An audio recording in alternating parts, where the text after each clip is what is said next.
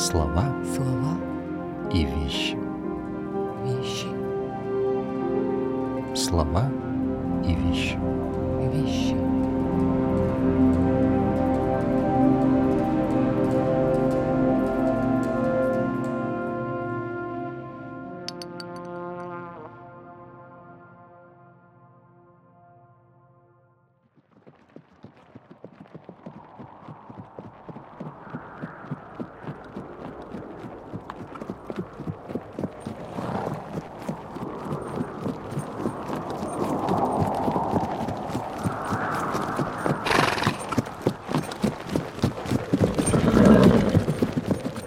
Такой?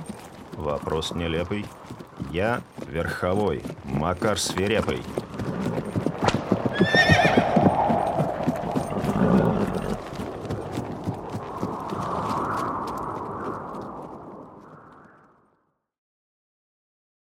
Столь решительно заявить о том, кто я такой, считая даже саму постановку подобного вопроса нелепостью, пожалуй, действительно мог только такой человек, как Макар Свирепый.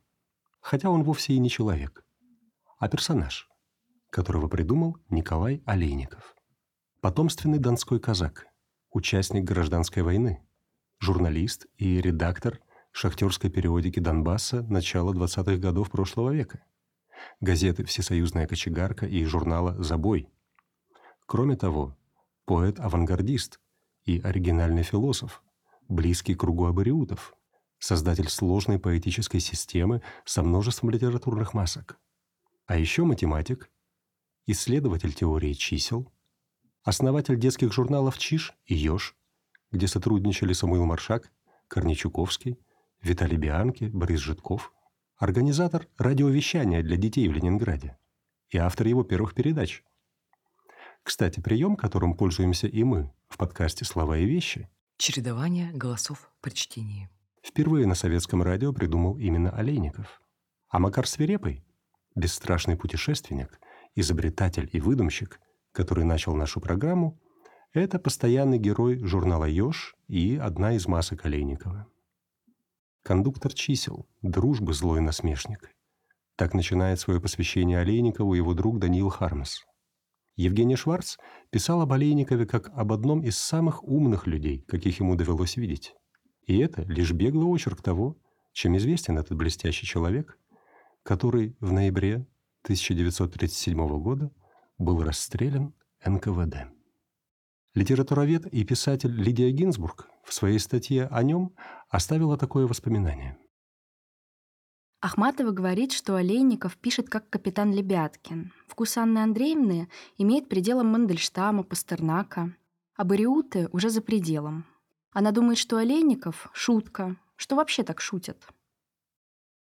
Капитан Лебяткин — это герой романа Достоевского «Бесы», автор строк «Любви пылающей граната лопнула в груди Игната» или басни «Жил на свете таракан», который вдохновлял Олейникова вполне всерьез, а не в шутку.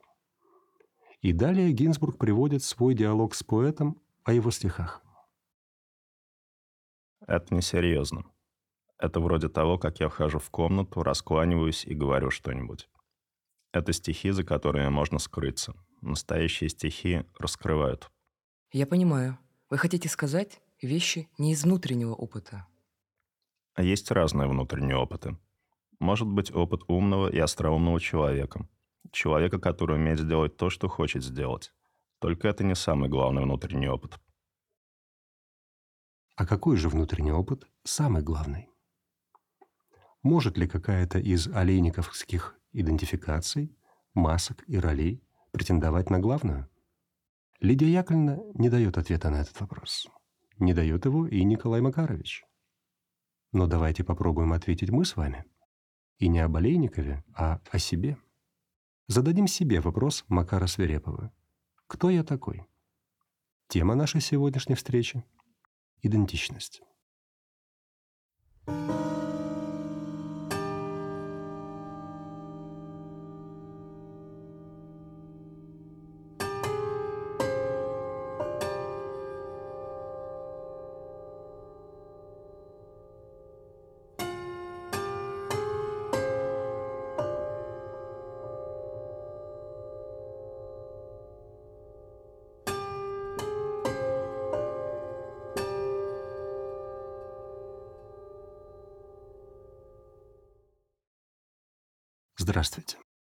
Это программа «Слова и вещи» о культуре и о психотерапии и ее ведущий Вадим Чернов. Вот с имени давайте и начнем. В какой мере имя определяет нас? Например, меня зовут Вадим. Это, собственно, русское имя. Оно означает «смутьян», «спорщик» и происходит от древнерусского глагола «вадите», то есть «сеять смуту». Мне нравится мое имя, мне комфортны все его формы, и трудно представить, что меня могли бы звать Макаром или Николаем. Это уже какой-то другой человек, не я. И если я считаю, что мое имя мне подходит, значит, оно что-то говорит обо мне. Это какая-то часть моей личности. Но можно ли на этом основании утверждать, что все Вадимы должны быть чем-то схожи? Вряд ли. И в этом отличие имени собственного. Имя нарицательное образует класс предметов, таких как стол или книга. У всех столов и у всех книг есть общее свойство. Но имя собственное Вадим не может обозначать класс людей, объединенных свойством быть Вадимами. Ведь такого свойства не существует. Всякий раз имя указывает только на того, кого им называют. Именно поэтому имя тесно связано с его носителем. А ну-ка, Македонца или Пушкина попробуйте назвать не Александром, а как-нибудь иначе. Не пытайтесь. Еще Петру Великому придумайте. Другое имя ничего не выйдет. Встречался вам когда-нибудь юродивый, которого не называли Гришей? Нет, не встречался, если не соврать. И можно кожу заживо сорвать, но имя к нам так крепко припечатано, что силы нет переименовать, хоть каждое затерто и захватано. Так пишет Арсений Тарковский в стихотворении «Имена». И действительно, представьте себе, Леонид Яковлевич Пушкин или Андрей Иванович Пушкин. Совсем не то же самое, что близкий и родной Александр Сергеевич, верно? Но с другой стороны, люди берут себе другие имена, и это не такая уж редкость. Я не говорю о тех случаях, когда человек пользуется творческим псевдонимом или вступает в брак. Я говорю об отношениях с именем, как проявлением своей личности, и далеко не каждому они комфортны. У Николая Олейникова есть стихи и на эту тему. Они называются «Перемена фамилии». Пойду я в контору известий, внесу 18 рублей, и там навсегда распрощаюсь с фамилией прежней моей. Козловым я был Александром, а больше им быть не хочу.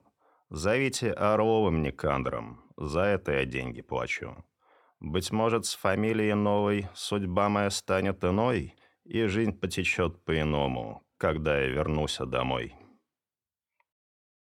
Олейников в свойственной ему манере ставит вопрос в ироническом ключе. Хотя вообще-то стихотворение оканчивается трагически. Среди моих клиентов тоже есть те, кто менял имя, фамилию и даже отчество. И для каждого из них это был значимый шаг символический отказ от прежней идентичности и выстраивание новой. В этом есть что-то мистическое. Выбирая себе другое имя, человек словно рождается заново, но делает это сам.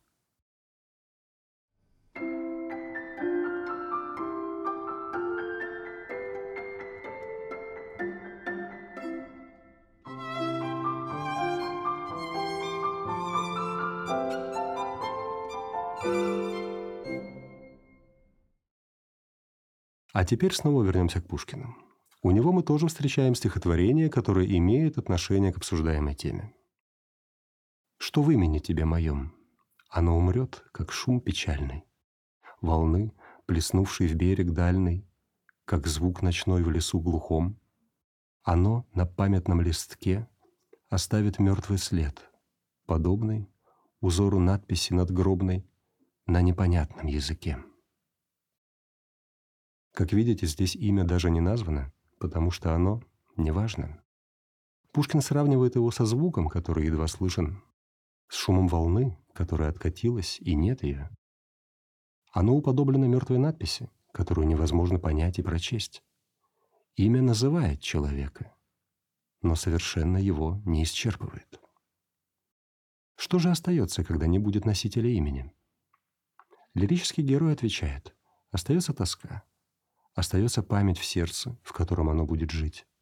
Те самые Нежные идеи. о которых мы говорили с вами в программе о чувствах.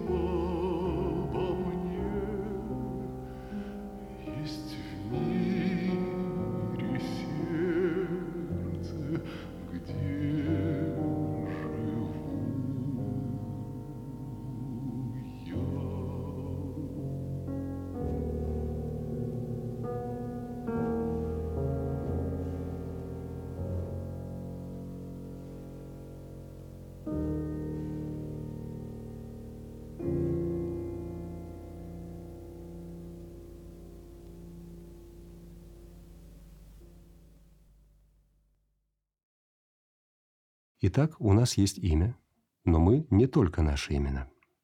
Давайте посмотрим, с чем еще мы себя идентифицируем. Довольно часто на вопрос «Кто вы?»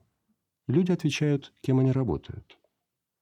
Профессиональная идентичность действительно важна. Возьмем, к примеру, Брайана Ина. Это удивительный английский композитор и музыкант. Человек, который придумал целый музыкальный стиль – ambient. Играл в одной из лучших групп 70-х – Roxy Music. Продюсировал альбомы U2, Питера Гэбриэла и Петра Мамонова.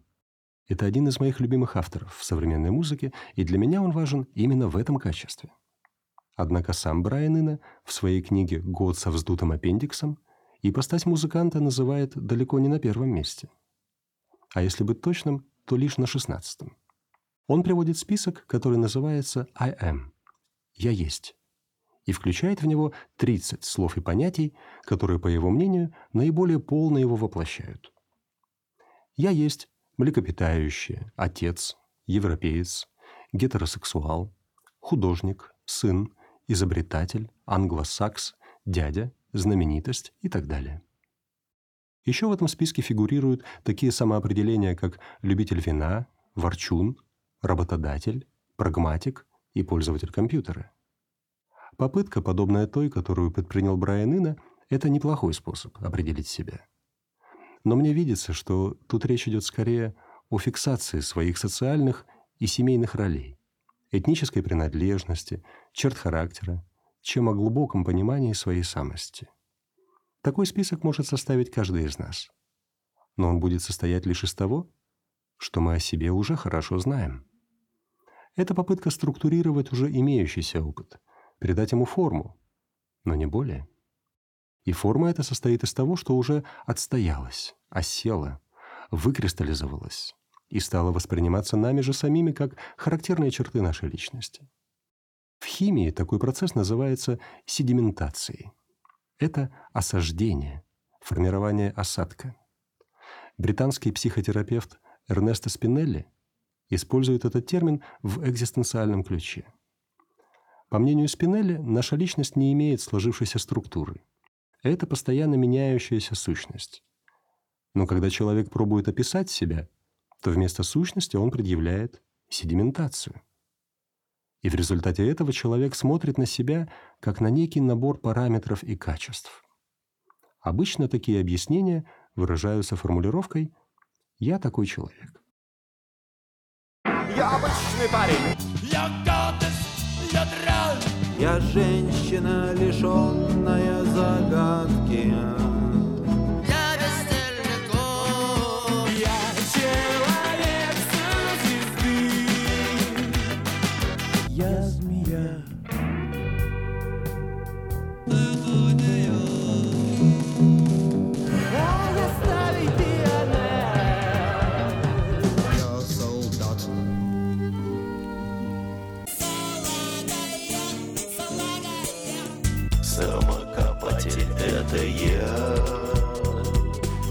электрический утюг. У, у, у, у. Я в них падаю сын. Вы спросите, кто же этот человек? Этот человек я, я, век, я. Но жизнь происходит не в седиментации, а в изменении. И для того, чтобы выяснить, кто я такой – недостаточно опираться на уже известное мне определение себя.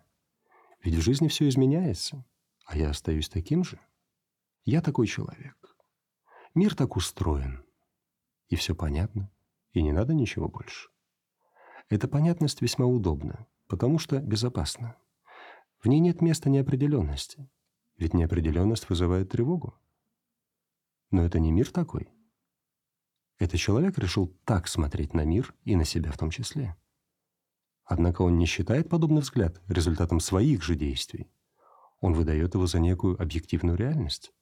И такую позицию Спинелли называет седиментированной. Мир — это то, что я о нем думаю. На мой взгляд, это не только узкая, но и очень опасная позиция. Ведь в ней все многообразие мира, вся полнота жизни сводится к одному единственному взгляду, который я считаю при этом правильным и объективным.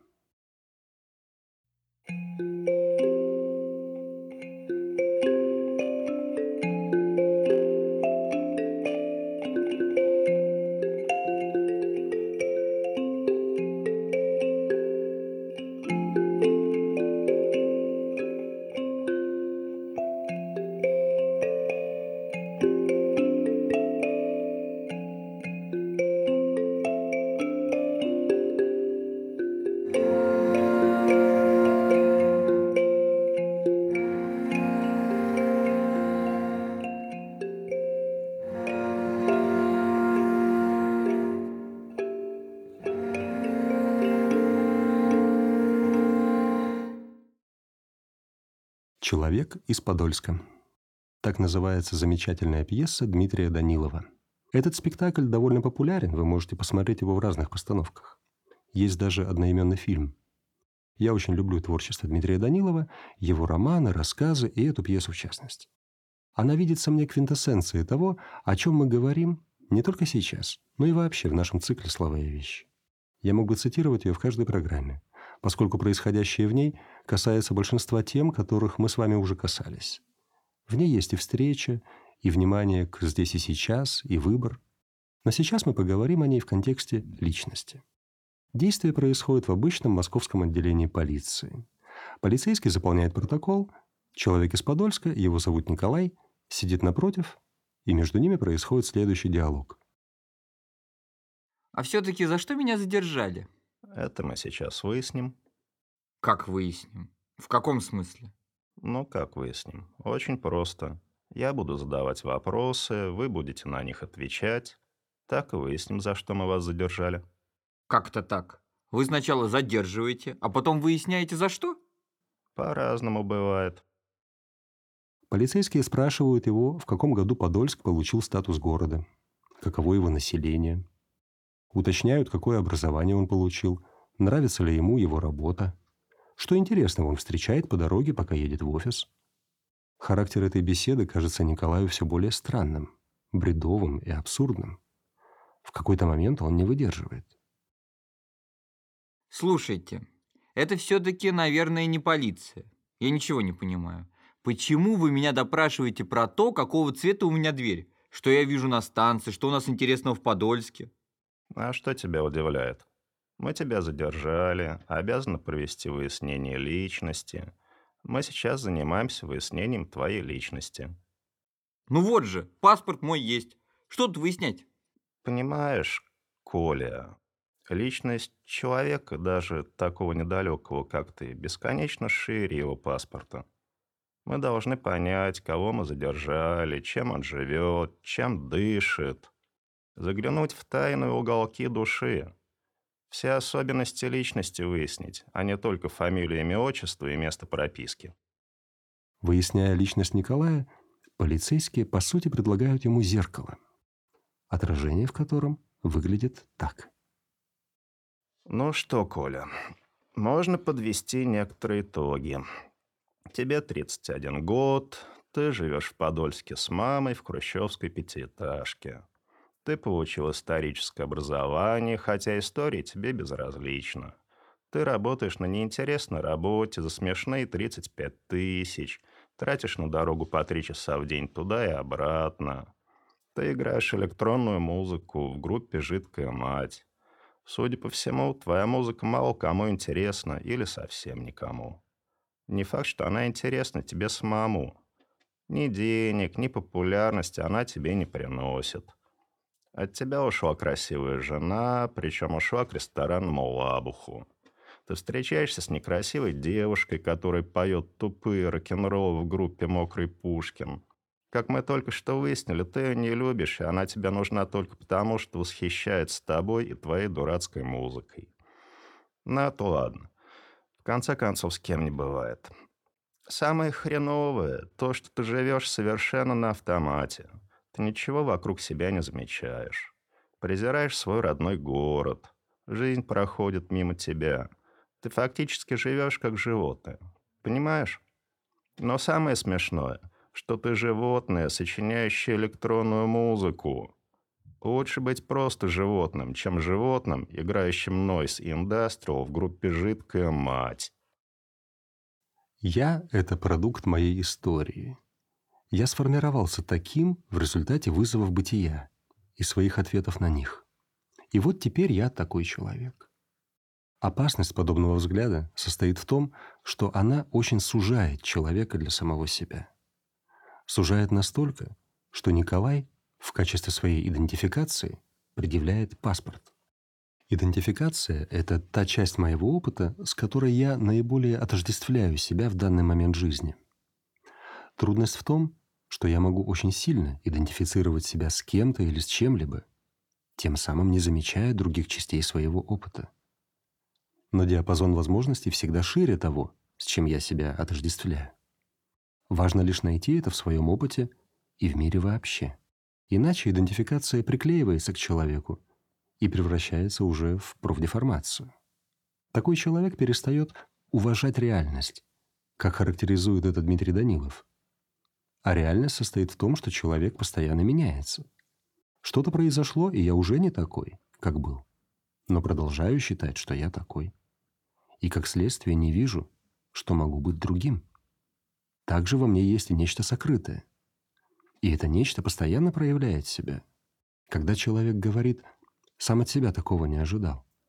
Или другой скажет «ну ты дал». Соответственно, познать себя — это значит увидеть, что я себя не знаю. Понимание — это переживание. Это всегда процесс. А если нет процесса, то это мертвое знание. И точкой входа в этот процесс может быть сильная эмоция. Например, страх, который Николай испытывает на допросе. И в то же время смелость посмотреть на свое отражение и ужаснуться ему. Ведь, как писал мистик, духовный учитель и композитор Георгий Гурджиев, пока человек не пришел от себя в ужас, он ничего о себе не знает.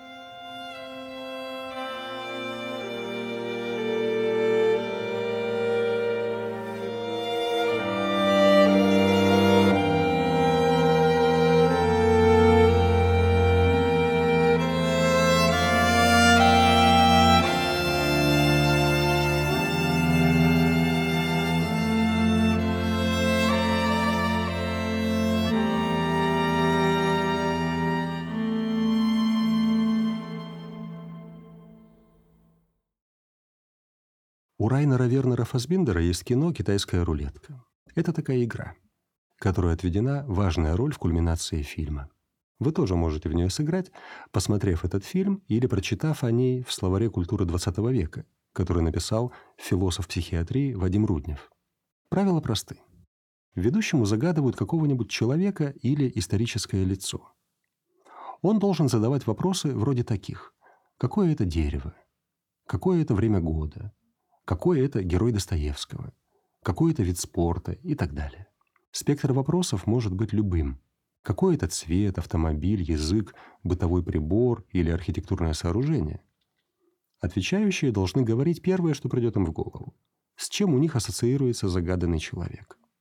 Поразительный эффект этой игры состоит в том, что, как правило, после 10-12 вопросов ведущий отгадывает. Как это происходит? Как из набора ассоциаций, которые могут противоречить друг другу, складывается цельный образ человека?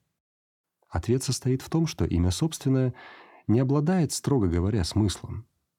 Как я говорил выше, имя собственное Фасбиндер или Цветаева не может обозначать класс людей, объединенных свойством быть Фасбиндерами или Цветаевыми, ведь такого свойства не существует. Поэтому имя собственное свободно для ассоциаций. Наделить имя значением можно, описав его при помощи любого другого слова или словосочетания. Поэты тонко чувствуют это свойство и пользуются им. Например, у Марины Цветаевой есть стихи, где она сравнивает себя с морской волной. Кто создан из камня, кто создан из глины, а я серебрюсь и сверкаю. Мне дело — измена, мне имя Марина, я — бренная пена морская. Дробяся гранитные ваши колена, я с каждой волной воскресаю. Да здравствует пена, веселая пена, высокая пена морская. Разве из этого описания не складывается образ поэта? Разве здесь не подмечено самое главное? То, что составляет ее суть, изменчивую и в то же время столь узнаваемую? В таком описании, на мой взгляд, гораздо больше жизни, чем в любой биографической справке, сколь подробно она не была бы составлена. Кто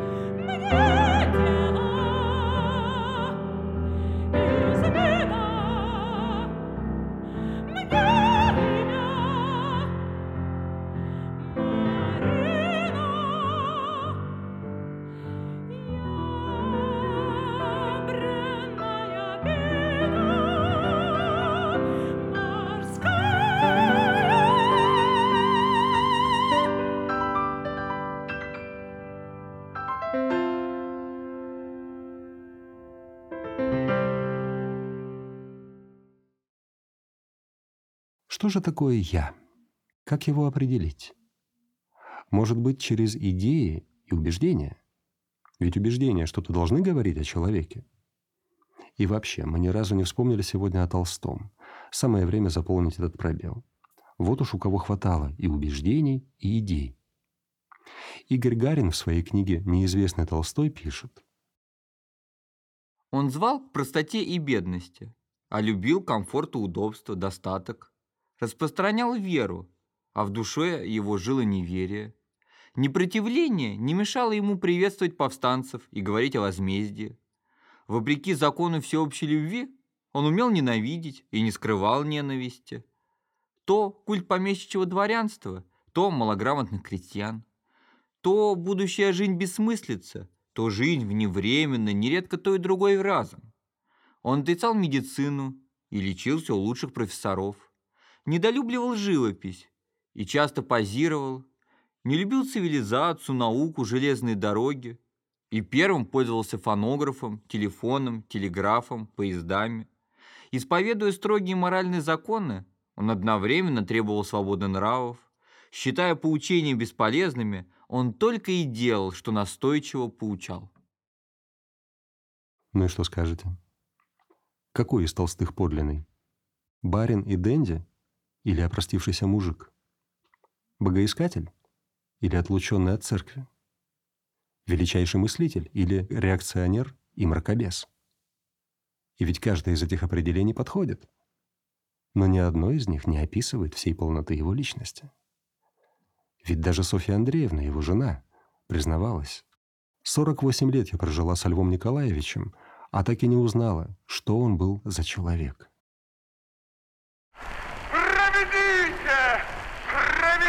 Проведите меня к нему! Я хочу видеть этого человека! Я думаю, что гениальность Толстого заключается в жизненной чрезмерности, сумевшей выразить себя. В возрасте 78 лет он писал в дневнике. Одно из самых смешных и вредных суеверий, что стыдно изменять свои убеждения. Стыдно не изменять их, потому что во все большем понимании себя и мира смысл жизни. Но ведь это и есть подлинная человечность. Непоследовательность, принципиальная несводимость к чему-то одному и при этом безошибочная узнаваемость в каждом из проявлений – это и есть главная черта Толстого. И нас с вами тоже.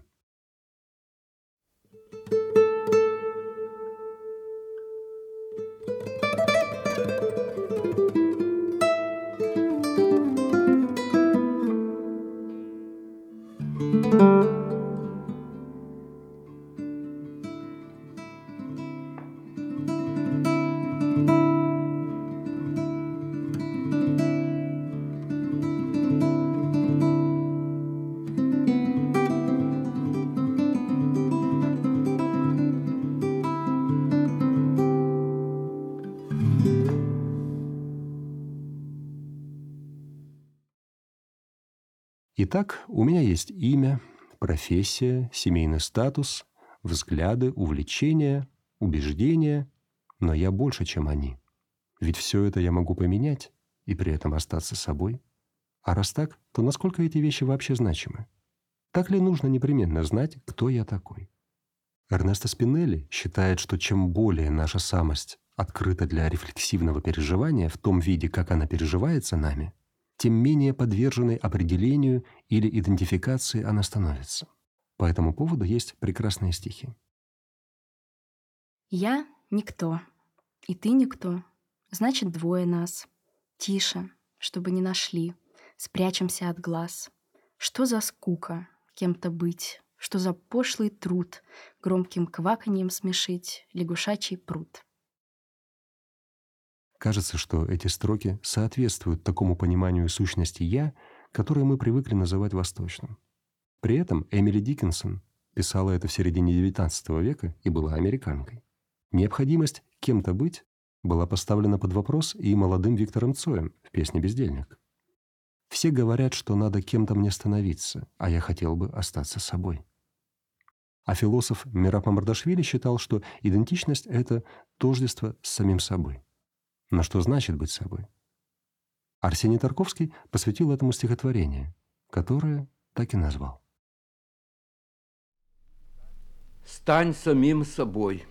Верде дер ду бист, Гёте.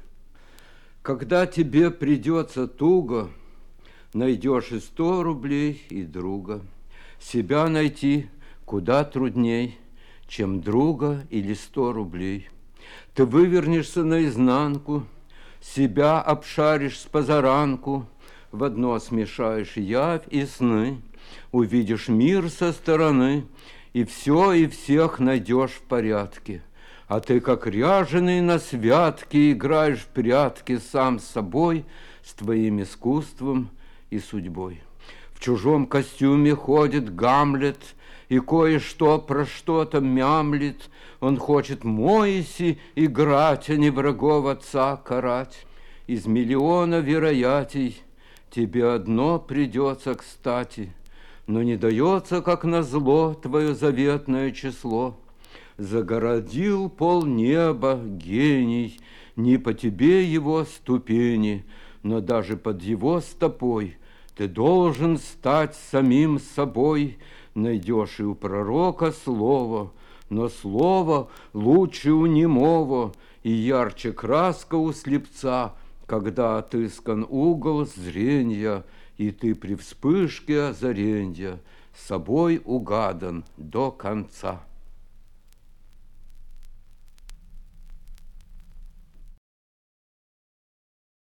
Личность универсальна в том смысле, что у всех она есть. Но каждая личность индивидуальна. Что делает вас таким, какой вы есть? С чем вы себя идентифицируете? И что такое ваше «я» за пределами идентификации? Я желаю вам найти ответы на эти вопросы. До встречи на радио «Фонтанный дом» и в телеграм-канале «Слова и вещи».